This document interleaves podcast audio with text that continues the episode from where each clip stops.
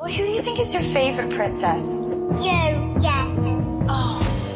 Ich bin Miriam Davidwandi und das ist Not Your Princess. In fünf Doppelfolgen sprechen wir über fünf bemerkenswerte Frauen. Wir erzählen von den entscheidenden Momenten im Leben dieser Frauen und darüber, ob und wie sie es geschafft haben, die Deutungshoheit über ihre Geschichte zurückzuerobern. I wouldn't be Serena if there wasn't Venus. Not Your Princess. Neue Folgen jeden Mittwoch exklusiv in der Podcast-App Podimo.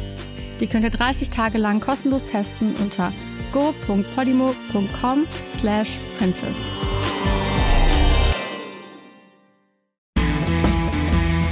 Schießlers Woche.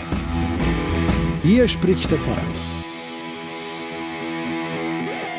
The same procedures in every year, oder besser, seit fünf Jahren bereits gibt es sie bei uns in meiner Pfarrkirche St. Maximilian, die Münchner Schunkelmesse. Und sie erfreut sich von Jahr zu Jahr immer größer werdenden Beliebtheit. Allein 60 Faschingsprinzenpaare mit Anhang sind letzten Sonntag zu uns in die Kirche zur Heiligen Messe gekommen und dazu viele weitere hunderte Gläubige. Jawohl, Gläubige sind gekommen, um miteinander und mit unserer Gemeinde zu beten und Eucharistie zu feiern. Das muss man so betonen, weil genauso wie die Schunkelmesse schon Tradition geworden ist, ist es auch die zwar immer geringer werdende, aber immer noch in den Medien anzutreffende Kritik an diesem Gottesdienst. Und immer wieder kommen diese Stimmen gleich verkleidet daher, wie ein Jeck, wie eh und je. Sie kommen von außen und stammen von Leuten, die selber nie mit uns in der Kirche zusammen gefeiert haben. Sie geben sich äußerst religiös und spirituell eingestellt und sind in Wahrheit eigentlich nur verletzend. Sie scheren alle Menschen über einen Kamm, verurteilen und bestätigen ihre eigenen Vorurteile, sonst nichts. Und ihre theologischen Einwürfe mit Verlaub sind einfach nur falsch. Aber der Reihe nach. Ich denke mir halt, wenn ich etwas bewerten möchte, schaue ich es mir an, so wie es ist, im Original und nicht nur ein paar Fotos im Internet. Kommentare auf Facebook stellen nur fest, hier wird das Heilige profaniert, Kirche entweiht, unsere Liturgie entfremdet, weil Menschen mit bunten Gewändern und Hüten in die Kirche kommen, Luftballons und Luftschlangen zu sehen sind und Menschen sogar schunkeln. Es geht also nur um Klamauk und Faschingsgeole, das eucharistische Geheimnis aber wird nur verletzt und der Kreuzestod Christi völlig überflüssig gemacht. Wirklich? Glaubt das wirklich jemand? Wenn Sie dabei wären, die das so behaupten, würden Sie Jecken und Narren erleben, wie sie ihre Kappen ablegen zum Fürbittgebet und bei der Eucharistie, wie sie laut und stark das Vaterunser beten und ehrfürchtig zur Kommunion hintreten. Sie würden staunen, so wie wir es jedes Jahr tun dürfen. Nur eben in ihrer Verkleidung tun sie es an diesem Tag. Ihre Profession ist es nun mal, den Menschen inmitten aller Trübsal und Not in dieser Welt Freude und Zuversicht zu schenken in ihrem Alltag. Sie bekennen sich zu ihren Sehnsüchten und Träumen nach Glückseligkeit und ausgelassener Freude, die doch in jedem Menschen steckt. Für einen Moment wollen sie das mit den Menschen um sie herum teilen. Wer bitte hat denn das Recht, sie einfach pauschal zu verurteilen und zu behaupten, sie würden nur die oberflächliche Narretei im Sinn haben? Wer ist denn überhaupt in der Lage, den Glauben und die innere Hingabe eines anderen Menschen zu beurteilen?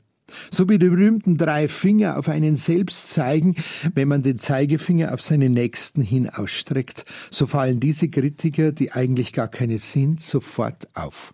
Kritik will nämlich Lebenshilfe sein, will aufrichten, will Fortschritt ermöglichen. Diese Leute aber klagen öffentlich andere Menschen an, die sie gar nicht kennen, überführen sie angeblich wegen ihres Unglaubens und benehmen sich exakt selbst so. Übertünchte Gräber nannte sie einmal der Mann aus Nazareth. Diese Schunkelmesse bei uns ist wirklich aus der Mitte der Gemeinde heraus entstanden. Es war die Sorge, dass diese sorglose Zeit des Faschings gerade wegen so vieler Dauerpartys das ganze Jahr über in unsere Gesellschaft verloren geht und damit auch die Ausdruckskraft und der christliche Hintergrund des Faschings. Dem Fasching wieder seinen Ursprung aufzuzeigen, das war die Idee des Anfangs. Und dieser Ursprung ist das Erlösungsgeschehen in Christus. Ich bin vergnügt, erlöst, befreit. Gott nahm in seine Hände meine Zeit. Mein Fühlen, Denken, Hören, Sagen, mein Triumphieren und Verzagen, das Elend und die Zärtlichkeit. So dichtet es der katholische Kabarettist Hans-Dieter Hüsch. Diese Menschen, die sich da aktiv im Faschingsgeschehen engagieren, setzen das mit viel Mühe und Aufwand um, mit absolutem persönlichen Einsatz. Und ihnen wollen wir gemeinsam eine Stütze und Motivation zugleich sein. Die sichtbare Entweihung des Kirchenraums durch die fröhlichen Jecken in der Kirche wird dann biblisch immer mit der Tempelreinigung Jesu in Verbindung gebracht. Das mag sich vielleicht äußerlich gesehen so leicht anbieten, ist aber grundfalsch, auch wenn sie noch so oft so angeführt wird.